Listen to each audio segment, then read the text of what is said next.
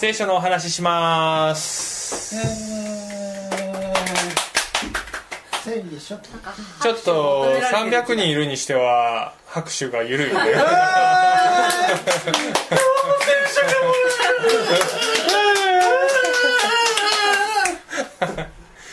えー、あともいが頑張ってます。はい、ありがとうございます。イエスと出会った人々シリーズ2えー先週からこのメッセージこのシリーズを始めてます。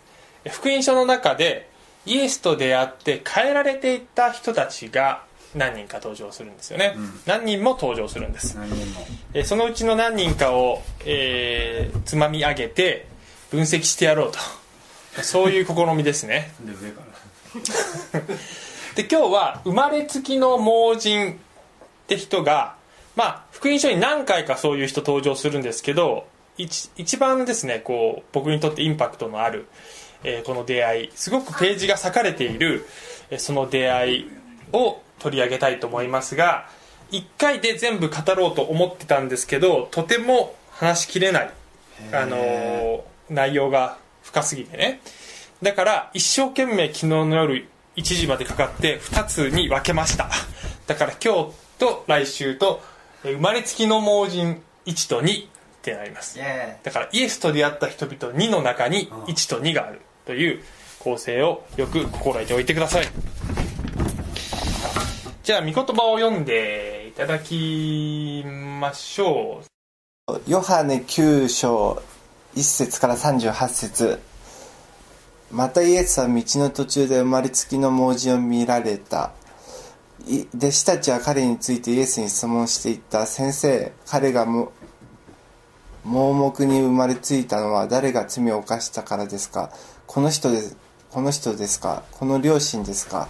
イエスは答えられたこの人が罪を犯したのでもなく両親でもありません。神の技がこの人に現れるためです。イエスはこう言ってから地面に唾をしてその椿で泥を作られた。そしてその泥を盲人の目に塗って言われた。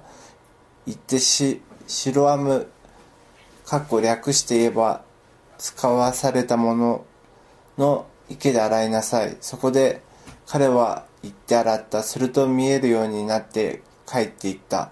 近所の人たちは前に彼が物乞いをしてたのを見ていた人たちが言った。これは座って物乞いをしてた人ではないか。かち彼は答えた。イエスという方が泥を作って私の目に塗り白アムの池に行って洗いなさいと私に言われました。それで行って洗うと見えるようになりました。中略。彼らは前に盲目であったその人をパリサイ人たちのところへ連れて行った。ところでイエスイエスが泥を作って彼の目を開けられたのは安息日であった。こういうわけでもう一度パリサイ人の彼にどのようにして見えるようになったかを尋ねた。彼は言った。この方が私の目を目に泥を塗ってくださって私が洗いました。私は今見え見えるのです。するとパリサイ人の中のある人々がその人は神から出たのではない。安息日は守らないからだと言った。しかし他の者は言った。罪人である者にどうしてこのような印を行うことができよう。そして彼らの間に分裂が起こった。そこで彼らはもう一度盲人に言った。あの人が目を開けてくれたことであの人を何何だと思っているのか彼は言った。あの方は預言者です。中略。そこで彼らは盲人であった人をもう一度呼び出していった。神に栄光を返しなさい。しなさい。私たちはあの人が罪人であることを知っているのだ。彼は答えたあの方が罪人かどうか私は知りません。ただ一つのことだけを知っています。私は盲目であったのに今は見えるということです。そこで彼らは言った。あの人はお前に何をしたのか。どのようにしてその目を開けたのか。彼は答えた。もうもうお話ししたのですがあなた方は聞いてくれませんでした。なぜもう一度聞こうとするのです。あなた方もあの方の弟子になりたいのですか？彼彼らは彼を罵ってい感情込めて言ってね感情込めて。お前はあの者の弟子だ。しかしか私たちはモーゼの弟子だ。私たちは神神がモーゼモーセにお話になったことは知っている。しかしあの者についてはどこから来たのか知らないのだ。彼は答えて言った。これは驚きました。あなた方はあの方がどれどこから来られたのかご存じないという。しかしあなたあのあの方は私の目をお開けになったのです。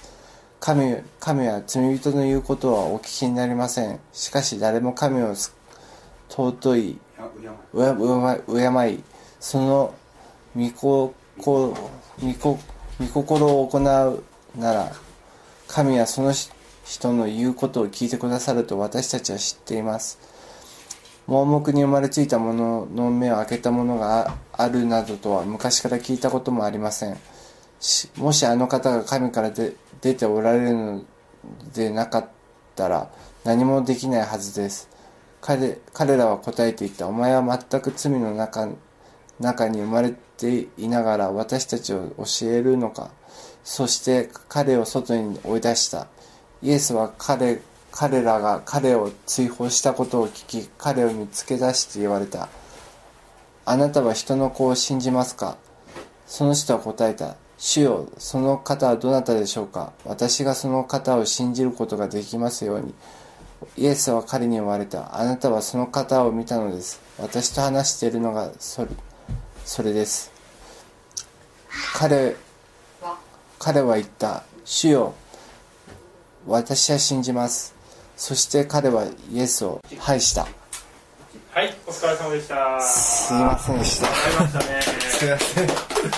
頑張った。よりによって今日はすごいね。によってこんな長いと思わなかっこれが全世界に流れるわけですね。まあ確かに。いやーすごいね。今日のポイントは今日のポイントであり結論。イエスとつながる時見えるようになる何が見えるんだろうかそれを考えていきたいと思いますけどさっき表紙に出てたこの絵知ってる人いますか？美術をやってた人。おお二人。何これ？二人来た。えーっと。なんかすっげえ自信持って素晴らしいね、ええー、っと？ーあのフランス人の。フランス人の？だいぶ限定された、み南の方に住んでたんですけどそうそうそうタヒチに行ってそうそうそうそう。おおこの絵を描いたんですそうがそうそう。あ。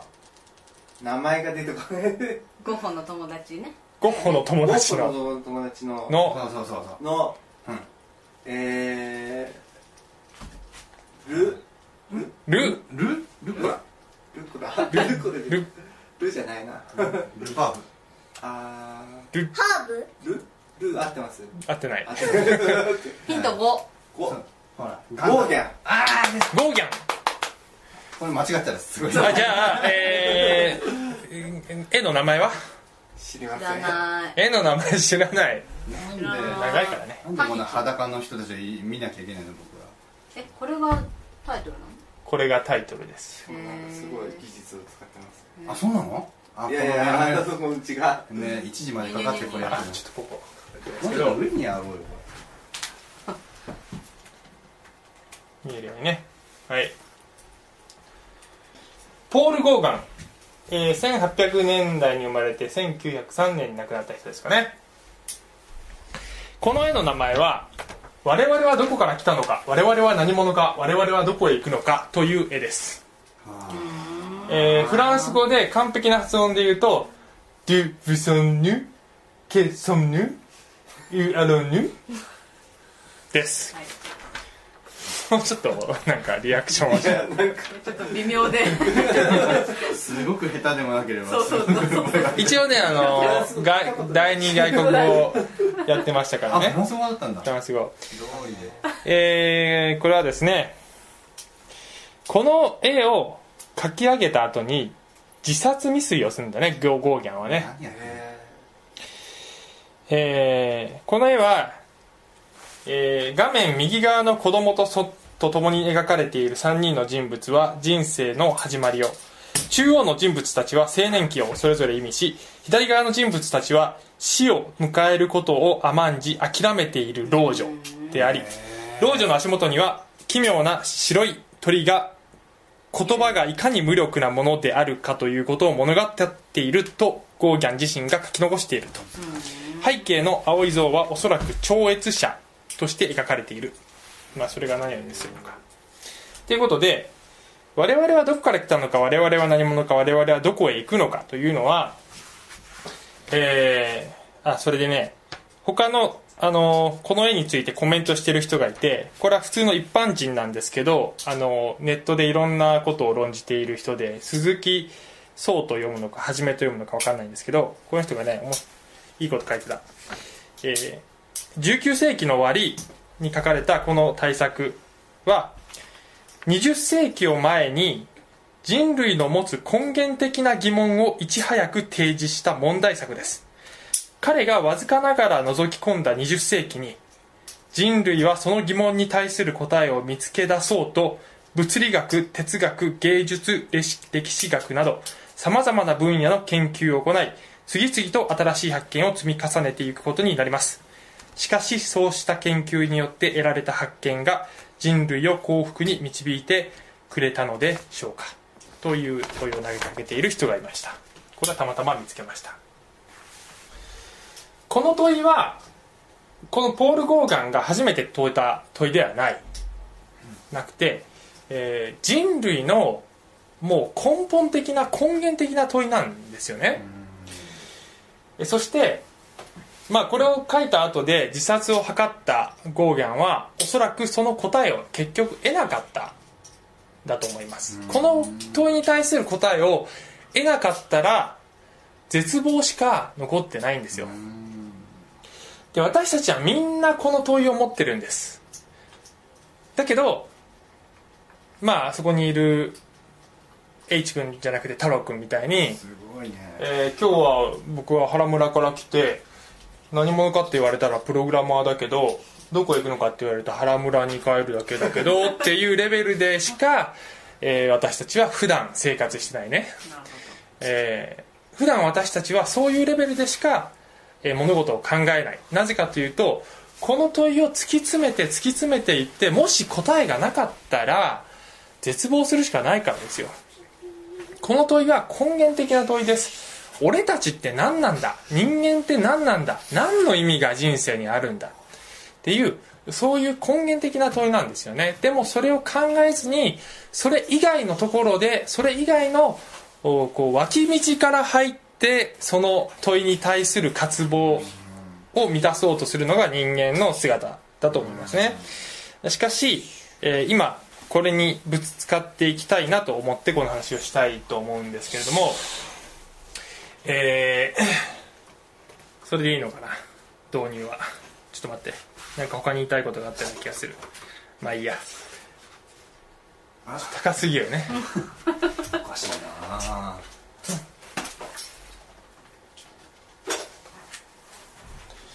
はい。で、さっきのですね、この話、ちょっと解説してみんなで一緒に、ちょっと長いのでね、時間かかるけど、見ていきましょう。イエスが生まれつきの盲人を見たっていうのね。で生まれつきの盲人。で、当時は社会福祉なんてものは整っていないからいないので、生まれつきで盲人で生まれた人は、もう人生は絶望と決まったようなものでした。えー特に、えー当時は因果応報つまり自分のあるいは誰かの罪によってこういうことが起こるんだ。悪いことが起こるのには理由があるんだっていうそういう考え方しかなかったので、えここで弟子たちも、えーイエスに質問してます。彼が盲目に生まれついたのは誰が罪を犯したからですか？えこの人ですか？その両親ですか？っていうふうに聞いてます。えこの生まれつきの盲人は生まれた時から人生が決まっていてそして自分もそして周りの人も一体何のために生まれたのか一体何のために生きてるのかそしてそのまま死んでいってそして自分の存在は一体何だったのかっていうことを自分もわからないし周りもわからない。そんな中でただただ生きていただけです。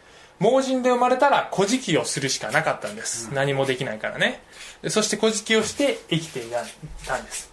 弟子たちも因果応報の考え方で誰かが罪を犯したからその罪が彼にかぶって罰を受けてるんだろうという発想になるわけです、えーで当時の宗教の指導者たちの神学では、えーまあ、あんまり深くちょっと話している時間がないんですけど例えばお腹の中で胎児が悪意を持ってお母さんのお腹を蹴ったらそれは罪だと。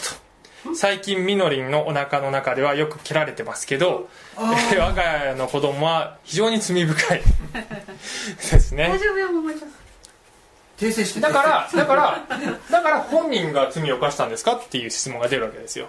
あのね生まれつき盲人でも生まれる前から罪を犯して、えーたっていう考え方があるからね。もちろん聖書は人間は生まれつき罪人として生まれてくるっていうふうに書いているから、そういう意味では罪人なんですけども、うん。何かをしてそのその罰として、えー盲人になったんじゃないのっていうそういう発想に彼らはなってるわけです。そしてきっとこの会話はちょっと離れたところでなされたかもしれないけれどもきっとこの盲人にも聞こえてたと思います。なぜならば生まれつき盲人っていう人はおそらく耳がとっても発達しているのでだいぶ遠くにいる会話も聞こえてたんじゃないかと思います。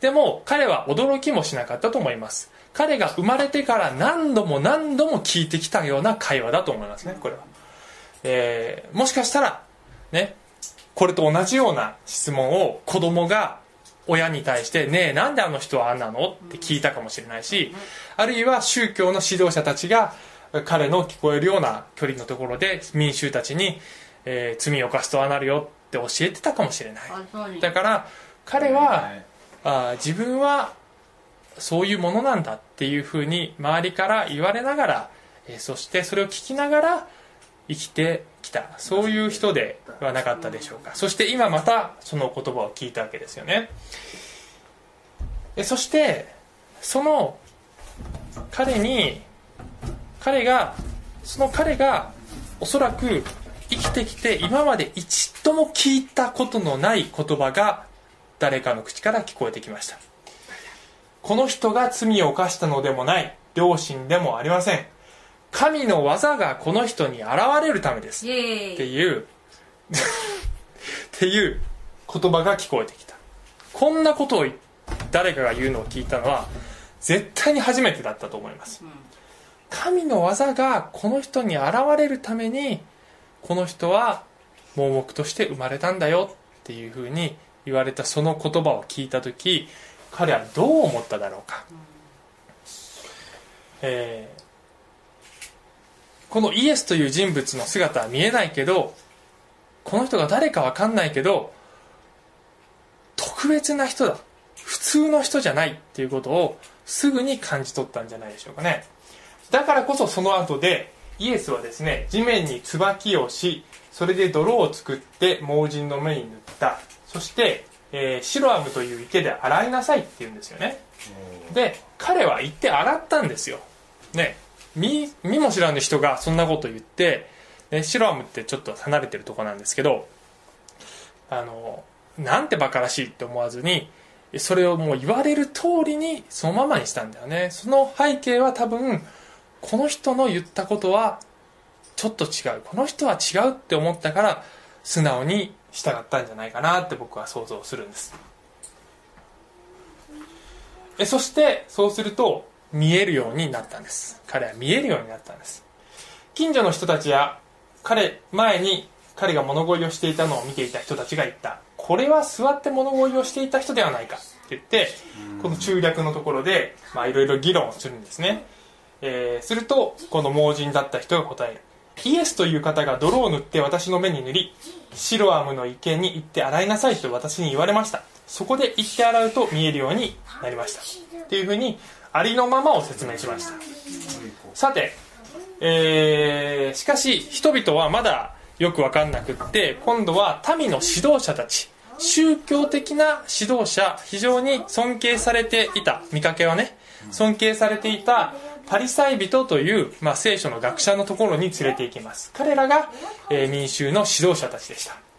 でパリサイ人はイエスが、えー救い主キリストだとは認めたくなかった、えー彼らはパリサイ人たちも旧約聖書を知っていて旧約聖書の中にはやがて、えー救い主メシアと呼ばれる救い主が来るということを彼らはあその予言を知っていたので信じていましたがそれがイエスであるということは彼らはどうしても認めたくない人たちでした。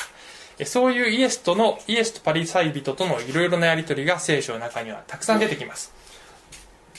そしかし彼らは、まあ、民衆の間では尊敬されそして、えー指導者だったわけですよね。そこその人たちのところにこの盲目だった人が連れて行かれた。でここでイエスが泥を塗って彼を彼の目を開けられたのは安息日であったってありますね。安息日というのは旧約聖書の中で神様があイスラエルの民に特別に与えたお休みの日でありそしてそれはすごく大切なお休みの日として定められていました。で、えー安息日を守るっていうことはすごく大切なんだけどしかしパリサイ人たちはその神様のそのあの人が休めるようにと言って与えたその掟をものすごく極端に拡大解釈をしてパリ安息日にもうとにかく何をやってもいけないと。例えば病気の人を助けたりすることもいけないっていうふうに、えー規定してたんです。ちなみにその規定の中には泥に椿をして人の目に塗って癒したりしてもいけないっていう規定があるんです。だからイエス様はわざと挑戦的な意味でへでそのねその規定は神から来た規定ではなくてパリサイ人たちがつまり人間が勝手に作って、えー一生懸命守っていた掟なんですよ。しかしそれは神から来た掟ではない。イエスはあえてそれに挑戦する形でこういう形を捉えたっていうそういう背景があるんだね。唾溜まってただけじゃなかったじゃないんです、えーだから非常に挑戦的ですね。ね。しかしパリサイ人たちはその人間が作ったその掟もそれもたすっごい聖書の神から来た掟と同じぐらい大切だって思ってたのでその安息日に人を癒すなんてことをしたこのイエスはその救い主予言されていた救い主なんかじゃないっていうふうにえー言い張るわけです。ところがですね、えーパリサイ人たちが信じていたもう一つのことがあるんです。それはメシアが来たらメシアにしかできない奇跡がいくつかあるっていうふうに信じてたんですね。3つぐらいあるんですけどちょっと長いから全部言えないんですけどその3つのうちの1つは生まれつき盲人の人の目を開けるという奇跡はメシアにしかできないっていうふうにパリサイ人たちは伝統的に信じてたんです。それができる人が来たらそれはメシアだって彼らは信じてたんです。なのにここで生まれつき盲人を目の開けて開けてしまったイエスは。だからパリサイ人たちは困ってしまった。イエスをメシアと認めなきゃいけないじゃないかってことになっちゃったわけですね。でそれで、えーそれでねこの中略のところで、えー今度はねこの盲人の両親を呼んで本当に生まれつき盲人だったんですか？ってこう問いかけたりとかする場面も入ってくるんですけど、とにかくあのとにかく何とかして抜け道を作ってイエスがメシアじゃないと生まれつき盲人じゃないとそういう抜け道を作ろうとしてパリサイ人たちは一生懸命一生懸命くどいまでにこの盲人に何度も同じ質問をしてもうこの盲人だった人もあの そうもういい加減にしてくれっていう感じになるわけですね。面白いのはさここではさ前に盲目であったその人って書いてるでしょ？この時点ではもう盲目じゃないわけ。うん。ね、ところがここではパリサイ人がもう一度盲人に行ったって書いてるわけ。つまりあ。ここに皮肉があってさ本当に盲人なのはパリサイ人なんですよ。本当に真実が見えてないのはパリサイ人なのにパリサイ人たちにとってはすでに見えている見え始めすでに真実が見え始めている。そして実際に物事が見えているこの盲人を盲人だった人を盲人呼ばわりしている。というそういう皮肉がこの一言にこもっているように思いませんか？ね。だから盲目であった人ってここには書いてるのにこっちに盲目盲人に行ったって書いてあるのはなんかすごい皮肉っぽい書き方だなと思いますね、えーさてそれで、えーパレサイ人たちはまた、えー一生懸命神に栄光を期しなさい。私たちはあの人が罪人であることを知っているのだ。って言います。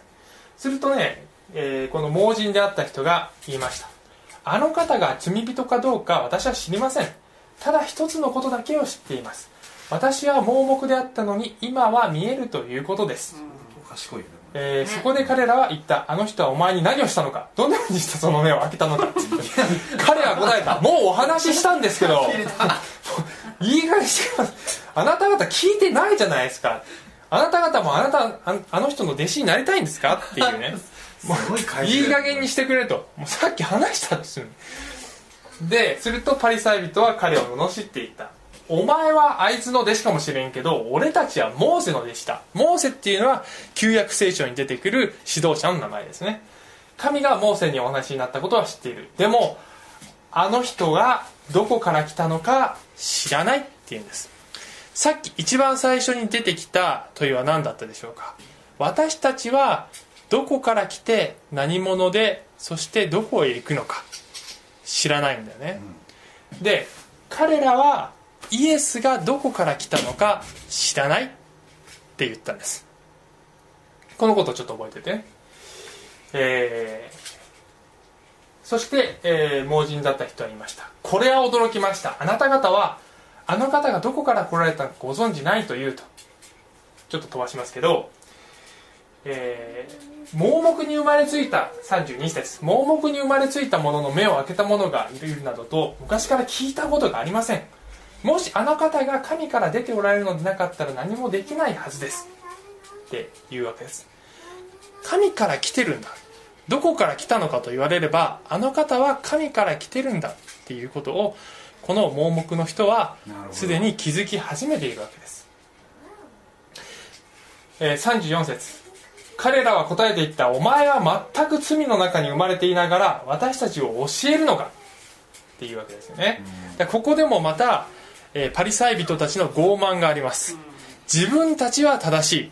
だけど盲目で生まれたお前は全く罪の中に生まれている。生きてる価値もないようなお前お前らお前じゃないかっていうそういう態度があるわけですよね。そして、えーそのお前がこの俺様たちを教えるのかっていうそういう態度。神様が見たらどう思われたでしょうか、えーもちろん神様はこれを見ていたわけですけども。さて35節。イエスは彼らが彼を追放したことを聞き彼を見つけ出して言われた。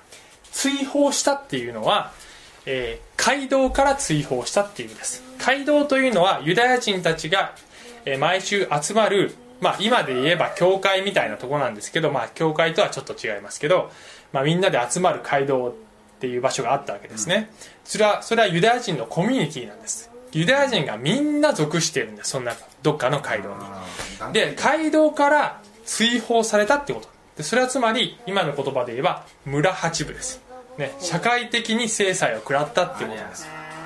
またえそして、えーしかしその追放された彼にイエスがもう一度出会うんですよねあなたは人の子を信じますか？人の子っていうのはメシアのタイトルです、えーだからメシアを救い主を信じますか？っていうんですよね。で思い出してほしいんですけど彼が癒された時は彼はシロアムの池に行って目を洗って癒されたのでイエスの姿はまだ見てないこの時点で。だかはらい。イエスを見てもこの人が自分の目を癒してくださったということは目では分かっていないんです声でわかる。声ではだいぶ分かってたと思いますからほぼ感づいていたとは思いますけど実際には見ていない。だから、えーこういう会話になるわけですね。あその人は答えた「主よその方はどなたでしょう私がその方を信じることができますように」イエスは彼に言われたあなたはその方を見たのですあなたと話しているのがそれですうん彼は言った。主よ私は信じます。そして彼はイエスを拝した。っていう。こういう話です、えーちょっと戻りますけどここの、えーえー元盲人であった人が問い詰められている時こういう言葉を言うんですね。あの方が罪人かどうか私は知りません。ただ一つのことだけを知っています私は盲目であったのに今は見えるということです。この私は盲目であったのに今は見えるということです。っていうセリフはさっき歌った「アメイジング・グレイス」の英語の歌詞になってます、えーこれを訳すと「なんて驚くべき恵みなんだろう。その響きはなんと素晴らしいのだろう。それは私のような、えこんな悪いやつを救ってくれた。私は前は失われていたが私は今は見つけていただいた。そして私は前は盲目であったが今は見える。というのが、えーここの部分がここから来てるわけだよね。で、えー私たちがクリスチャンになるのは全てのことを理解したからクリスチャンになるのではありません。聖書がを全部読まないとあるいは聖書を全部理解しないとクリスチャンになれないのではありません。私たちはこの人のように私は多くは分かんない。分かんないこといっぱいある。だけど一つのことだけは知っている。それはイエスという方と出会って私は見えるようになった。私はいろんなことが見えるようになった。イエスという方が見える。それが今はわかる。それだけは他のことはいっぱいわかんないけどでもこのイエスが救い主であるこというということだけは私はわかるっていうことだけでいいんです。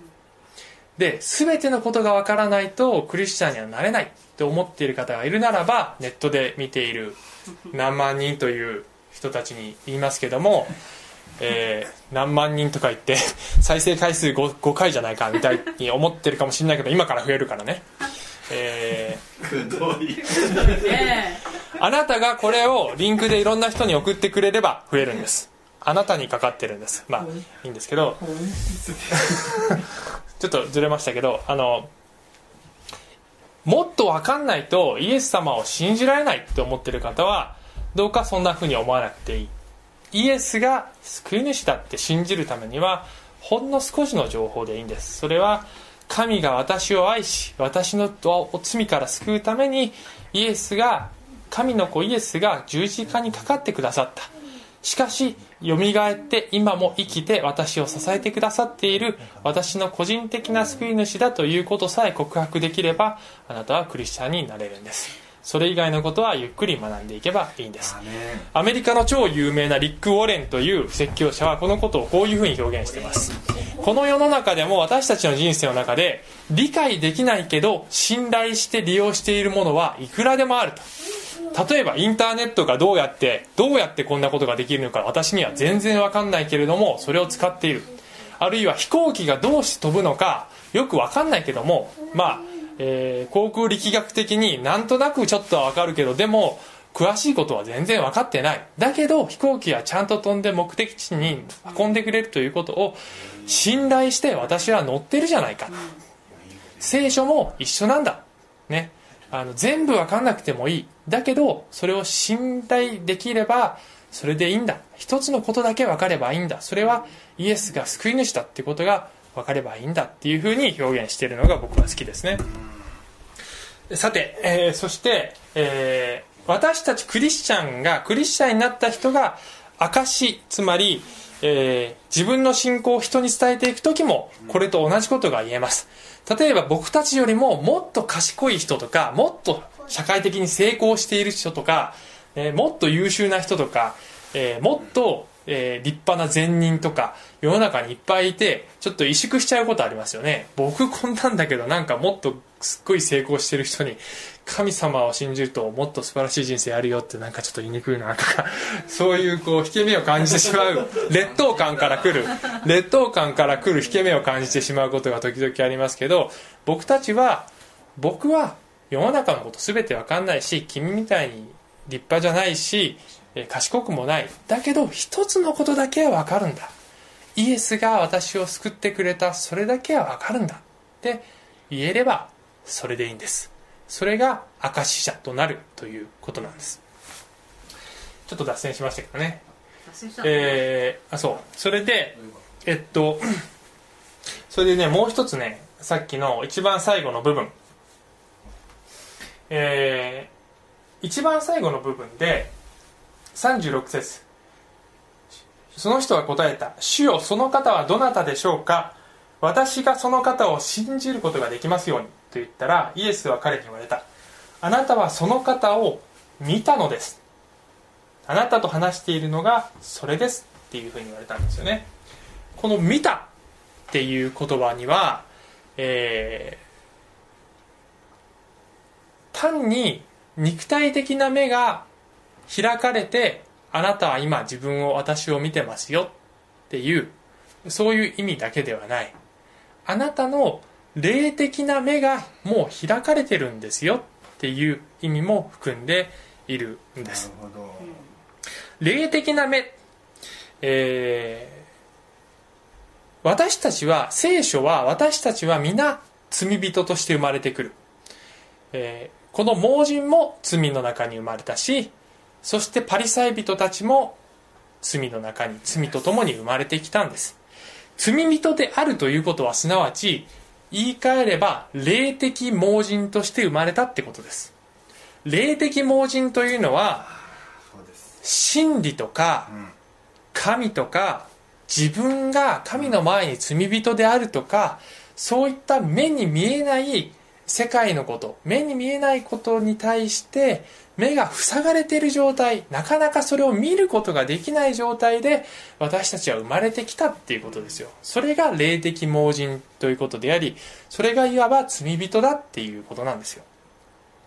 そしてイエスと出会う時その霊的盲人であった私たちはえー見えるようになる。霊が開かれて見えるようになる。そしてイエスという方が普通じゃない方である。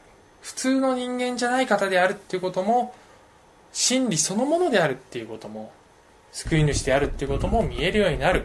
あなたはその方を見たのですっていう言葉の中にはそういう深い意味があるんじゃないでしょうか。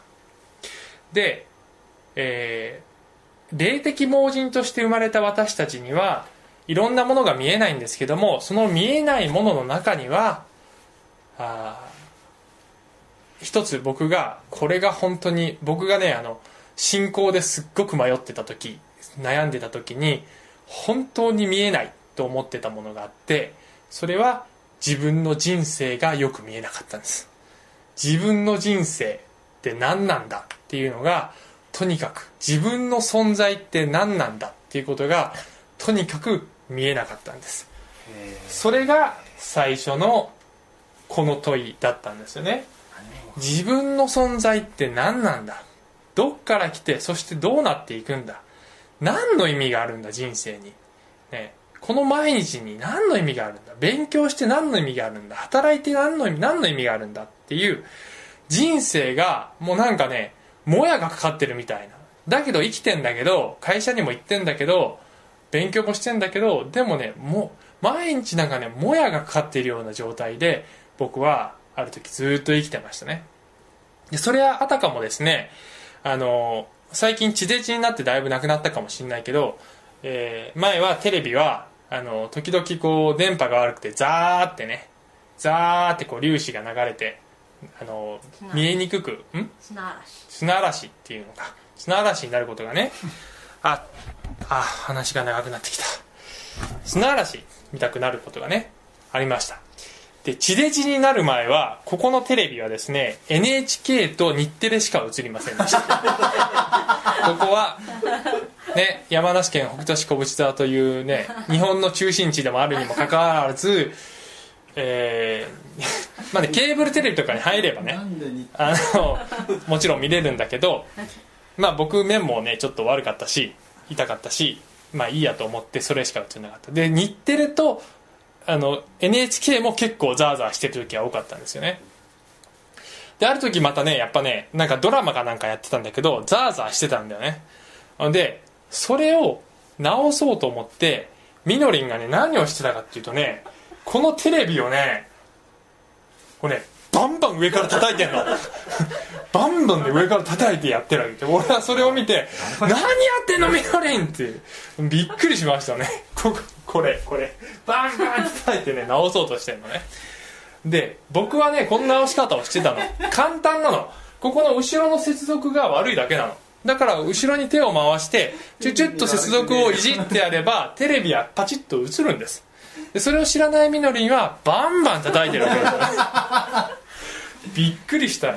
可愛いでしょみのりんがね。なんて私の妻は可愛いんだろう私の妻がいかに可愛いかということを説明し始めると、まあ、2時間や3時間じゃ足りないので、まあ、聞きたいと思いますけど、まあ今日はそれは話する時間はないんですけど。だけど、まあ、そういうことがありましたね。で何を言おうとしたかというとね。問題はテレビが壊れてるんじゃないってことですテレビを叩いても治らない。テレビが壊れてるんじゃないです。問題は接続なんですよ。接続なんです。私たちが見えないのも見えないのも命の源である私たちを作られた全ての源である方とのつながりが接続が悪いから見えないんです。そこが問題なんです。逆に言うとそこさえちょちょっといじって直してやれば人生は見えるようになるんです。だけど人々はさっきのコメントのように物理学哲学芸術歴史学などいろんな方法であるいはもっとね個人レベルで言えば、えー仕事趣味ボランティアいろんなことで自分の人生の意味を見出そう。自分の人生が何の意味があるのかを見出そうと一生懸命にやるんですよ。それがまるでこうやって上から叩いて直そうとしているかのような行動なんです。哲学もそうです。僕は大学で哲学を取りましちょっと授業を取りましたけどまあ面白かったけどね哲学はね。でもね議論してるだけね。哲学には答えがないですね。哲学には答えがない。議論することが目的みたいな。で哲学っていうのはさあの人生の意味とかねあのそういうことをね見つけ出そうとして議論するんだけど僕が受けた印象はそれを議論してる間に議論しているそのこと自体がもうなんかその意味になっちゃってるみたいなね。だからこの例えで言えばこれを直そうとしてこのテレビの上の箱を蓋蓋を開けてで中の機械いじりを始めちゃったみたいな。で機械いじりを始めちゃってる間になんかその機械いじりが楽しくなっちゃってそれ自体が目的になっちゃってるんだ。もともと目的はドラマを見ることだったのになんかいつの間にか目的が変わっちゃったみたいなね。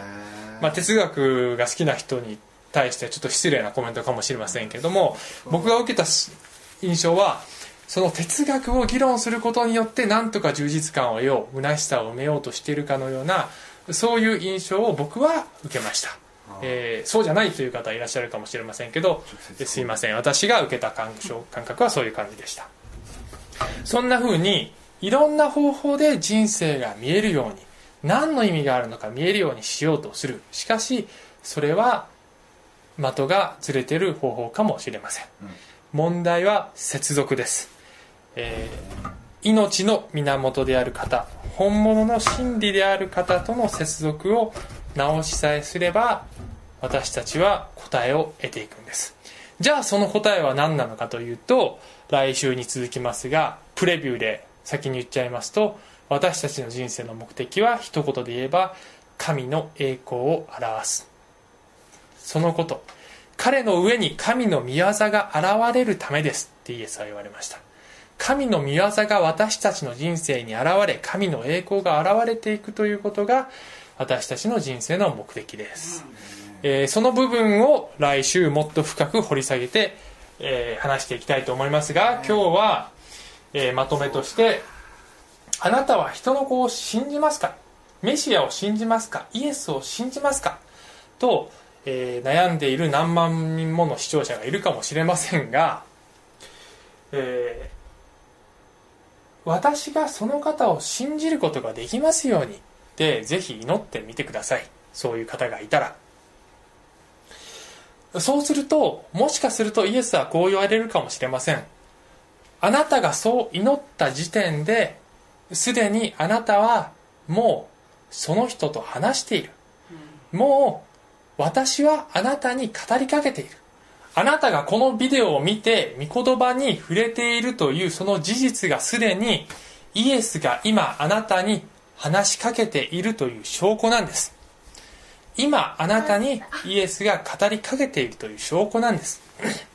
だからもし迷っている人がいるならばここにいるのはみんなクリスチャンですけどもネットで見ている人でな、ま、迷っている人がいるならばもしかしたらイエスはもうあなたのすぐそばにいてあなたと話してるよってもしかしてじゃなくてきっとそう言っておられると思います。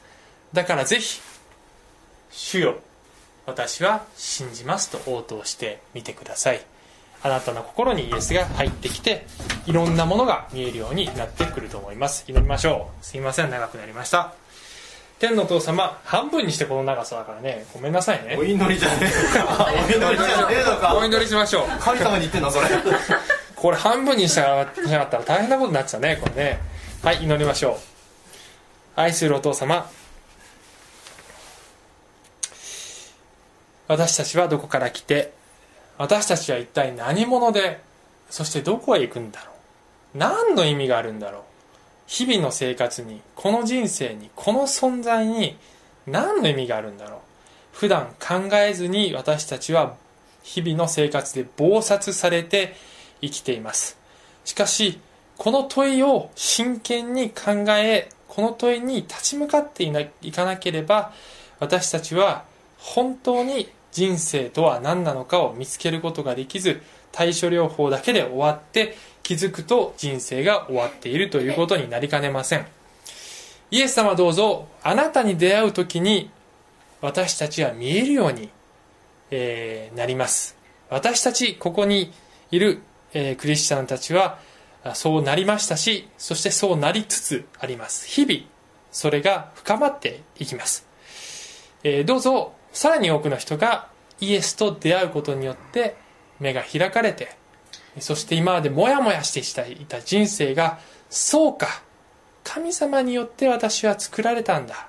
そして神の御心に従って歩み使命を与えられてそれを遂行していき神の栄光を表すことがそれが人生なんだということに気づくことができますように感謝します。イエス・キリストの皆によって祈ります。アーメン